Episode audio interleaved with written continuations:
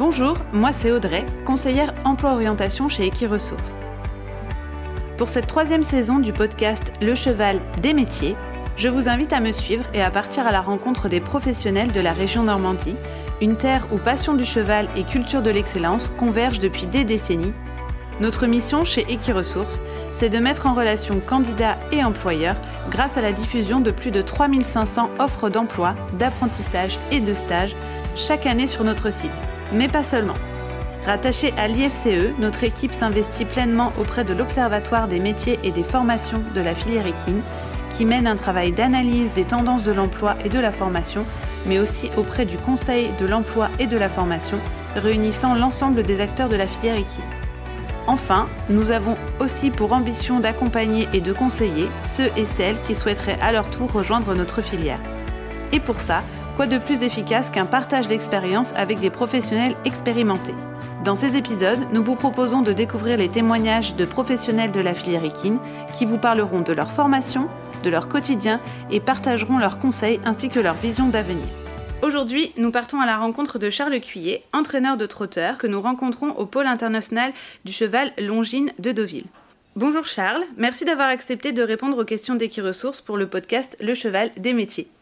Pouvez-vous revenir sur votre parcours et la formation que vous avez suivie pour devenir entraîneur de trotteurs Bonjour Audrey. Alors la formation euh, pour devenir euh, entraîneur, euh, tout d'abord il faut, quand même un minimum d'expérience dans le milieu, notamment en tant que, que lad ou, ou driver. Soit un certain nombre de courses de gagner, soit une, expérience dans, le milieu. Puis après, il y, y a une licence à passer qui se déroule sur le, sur le site de Grosbois. C'est une formation de 15 jours voilà, c'est pour un petit peu nous amener à avoir des, notions de gestion, euh, notamment au niveau de la comptabilité, sanitaire, relationnel avec les propriétaires. voilà, c'était vraiment, euh, c'est vraiment basé sur, euh, pour pas qu'on se lance dans le, dans le grand bain un petit peu perdu. D'accord. Comment avez-vous découvert ce métier d'entraîneur de trotteur? Est-ce que, enfin, quel a été le déclic? Pourquoi avoir choisi ce métier? Eh bien, j'ai toujours baigné un petit peu dans, le milieu. Mon père a, longtemps travaillé dans, les chevaux, enfin dans, les écuries, notamment plutôt du côté de l'élevage. Pour moi, les courses étaient un peu, un, peu, plus loin, donc j'étais pas vraiment dans les courses, mais voilà, j'aimais beaucoup l'animal, j'aimais beaucoup les, beaucoup les chevaux. Puis euh, j'avais un petit côté euh, passion euh, assez jeune de, de, moto, karting, un petit peu les vitesses. Et c'est cette sensation que j'ai retrouvée tout de suite en, en, attelant pour la première fois les, chevaux. J'ai eu un ressenti de vitesse et, je me suis dit, ça y est, je peux faire ça. Est-ce que c'est un métier qui recrute euh, entraîneur? Est-ce que vous avez travaillé dans une autre écurie avant de créer la vôtre? Est-ce que vous pouvez nous raconter un petit peu votre, votre parcours jusqu'à aujourd'hui? Oui, bien sûr. J'ai euh, tout d'abord commencé chez, euh, chez Laurent Barassin où j'ai fait mon BEP. Puis après, j'ai fait un bac pro. Euh, euh, je suis arrivé dans l'écurie de Pierre Lévesque. J'ai fait deux ans de, bac pro à C. Le BEP est à Graines, le bac à C. Et puis après, euh, bah, ça me plaisait beaucoup. Je, savais tout de suite que je voulais faire ça. Donc quand on, a 18 ans, on sait ce qu'on veut faire. On n'a pas forcément envie de pousser les études. On veut tout de suite travailler, aller aux courses, courir, s'occuper des chevaux. C'est un un vrai plaisir. Et après, je suis resté salarié pendant 6 ans, il me semble. Et c'est à l'âge de 25 ans que je me suis installé à mon compte. D'accord.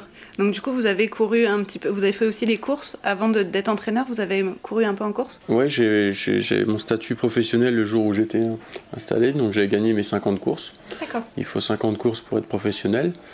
Donc j'avais gagné 50 courses. Oui, j'avais comme une, je commençais à avoir une certaine expérience. Du moins à cet âge-là, je pensais l'avoir.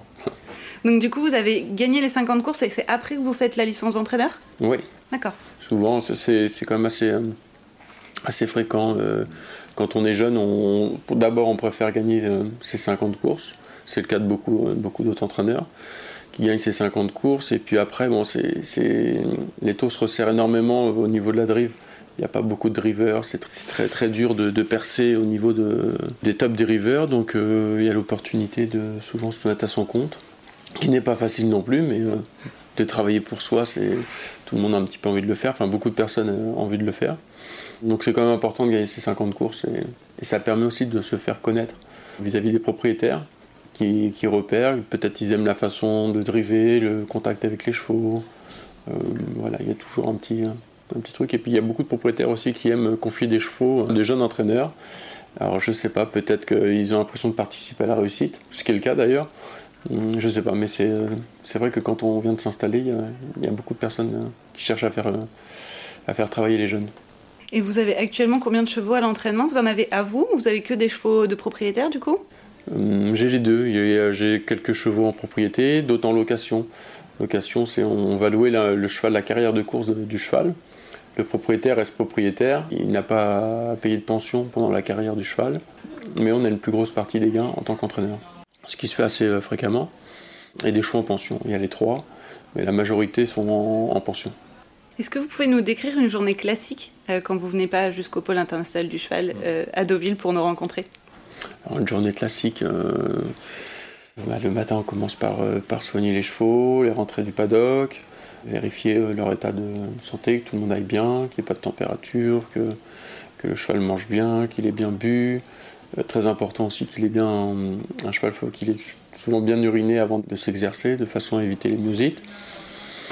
Voilà, donc on rentre les chevaux, on vérifie tout ça. Donc on soigne les chevaux, on rentre les chevaux. Et puis après, la journée commence, euh, commence très tôt. Euh, souvent on commence entre 6 6h et 7h. Et puis on attaque assez rapidement sur la piste. Euh, voilà, la, matinée, après c'est vraiment entraînement. entre deux, il y a les préparations, doucher les chevaux, lâcher quelques chevaux au paddock. Il y a tout un roulement de, chevaux. Souvent, il y a des chevaux qui dorment dehors, d'autobox. Donc les chevaux qui dorment au box vont dehors la journée et vice versa. Et puis après l'heure du midi, bon bah forcément il y a le, repas pour du midi pour les chevaux. On n'a pas une longue pause, on s'arrête souvent une heure et demie. Puis après l'après-midi c'est beaucoup c'est les soins.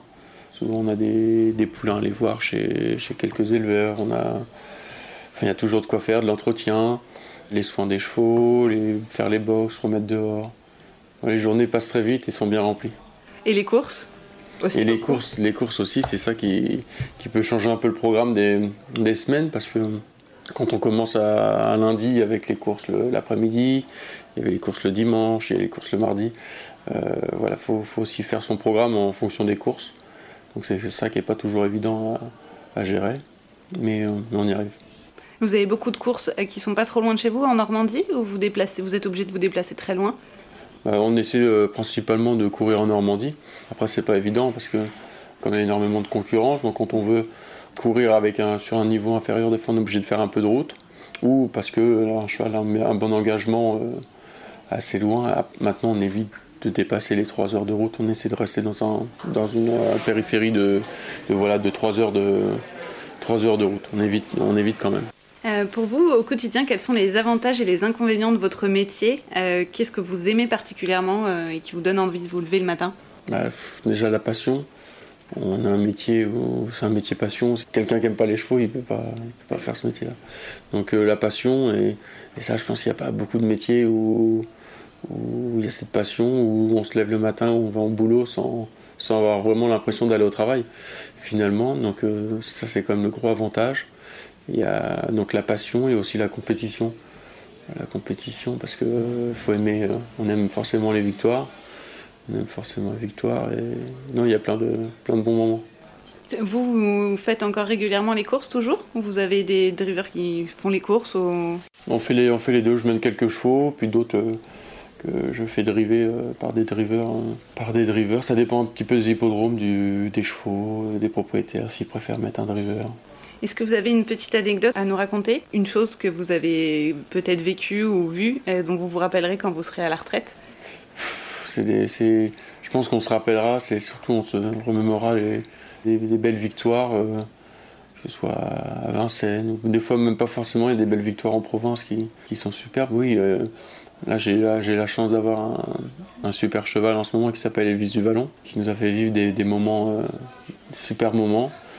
Peut-être qu'il y en aura un autre plus tard, je ne sais pas, mais euh, pour l'instant, euh, c'est le cheval que je retiendrai de, ma carrière. Quelles sont les qualités essentielles pour vous qu'il faut absolument avoir pour pouvoir faire ce métier euh, bien et longtemps et... Bah, il en faut beaucoup, hein. il en faut beaucoup, je pense. Après, c'est pas parce qu'il en faut beaucoup que je les ai toutes, mais il faut être très rigoureux, très rigoureux, travailleur. Et je pense que faut, faut maintenant, faut être très doué aussi dans le relationnel avec les propriétaires. Ils aiment beaucoup le relationnel, ça se comprend c'est des pensions qui coûtent assez cher. ils confient des chevaux qui ont une certaine valeur, donc ils aiment un certain, un certain retour et puis créer, créer une, relation de, confiance finalement. Donc il faut vraiment, faire attention et faire attention à ça. je pense faut vraiment avoir un bon relationnel. Comment est-ce que vous envisagez votre métier dans quelques années? Est-ce que pour vous, il aura évolué? Est-ce qu'il y a des changements qui vont intervenir euh, qui sont importants ou qui vont intervenir euh, malgré tout? Comment est-ce que vous voyez euh, l'évolution des choses? L'évolution, je, je pense que je ne suis pas intéressé par, par la quantité de chevaux. Je voudrais rester sur un, un effectif assez, assez réduit. donc on voudrait à l'avenir plutôt travailler avec un effectif de qualité plutôt que de quantité. Et puis après, on rêve, on rêve des belles courses, on rêve de, de, groupes, de, semi classiques. Euh, comme on rêve tous de ça finalement, mais euh, c'est très difficile. Donc il faut travailler et il faut essayer beaucoup de choses. Est-ce que vous avez des conseils pour terminer à donner aux jeunes qui ont envie de faire votre métier et qui, euh, qui, voilà, qui rêvent un petit peu des, victoires, des courses et eux aussi d'être à leur compte et d'emmener des chevaux jusqu'à la victoire? Oui, bah faut pas, faut pas hésiter. On a un métier magnifique euh, quand on est passionné. C'est ce qu'on disait tout à l'heure. On n'a pas l'impression de se lever le matin pour aller au travail parce que c'est une passion d'aller aux courses. Euh, on a une sensation quand on passe le, poteau d'arrivée en, tête qu'on vit nulle part ailleurs. Et même, même avant de passer le poteau, des fois, la sensation où on sait qu'on a la possibilité de gagner quand on est à l'entrée de la ligne droite, c'est des, des, sensations euh, magnifiques. Donc il y, a vraiment de très beaux moments à vivre. Il faut juste savoir que c'est un métier qui est quand même assez difficile. C'est 7 jours sur 7. Euh, ça prend beaucoup de temps. Il n'y a pas beaucoup de place pour euh, la vie de famille. Donc il y a pas mal de, sacrifices à faire aussi euh, à côté. Donc il faut, être sûr de, ce qu'on fait quand même. Mais, mais derrière, il y a quand même de, très beaux moments à vivre. Est-ce que vous avez quelque chose, un, message que vous voulez faire passer C'est l'occasion? Non, pas, pas, forcément. Mais c'est vrai qu'on a l'impression d'avoir moins en moins de monde euh, aux courses, notamment de, jeunes.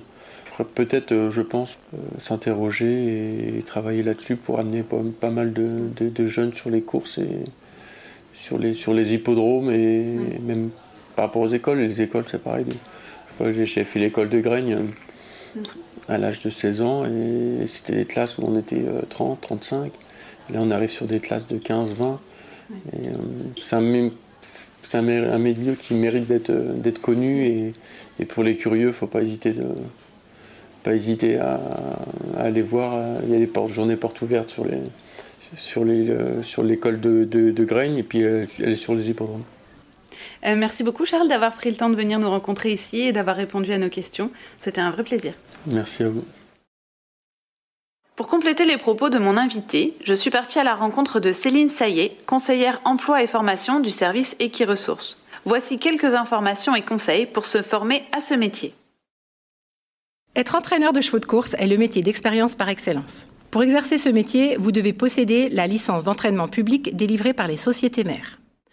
Pour l'obtenir, il est nécessaire d'avoir été salarié au sein d'une écurie de course pendant de nombreuses années. Beaucoup d'entraîneurs ont commencé par exercer en tant que cavalier d'entraînement ou la driver, puis premier garçon et assistant d'entraîneur. L'entraîneur doit non seulement maîtriser l'entraînement des chevaux et avoir une excellente connaissance du monde des courses, mais il doit également être un véritable chef d'entreprise. Il doit gérer le fonctionnement et la gestion administrative de son écurie, le management du personnel, les relations commerciales avec les propriétaires et partenaires. L'entraîneur travaille souvent pour sa propre écurie d'entraînement. Il est également possible d'être salarié. En moyenne, Equiresources diffuse cette offre d'emploi d'entraîneur par an. Pour en savoir plus, vous pouvez consulter la fiche entraîneur sur le site d'Equiresources. N'hésitez pas à contacter les conseillers d'Equiresources pour vous accompagner dans votre orientation. Pour vous proposer ce contenu au format podcast, Equiresources, service de l'IFCE, a reçu le soutien de la région Normandie, du Polypolia, de Pôle emploi, de l'AFASEC, de l'APECITA et du Conseil des chevaux de Normandie.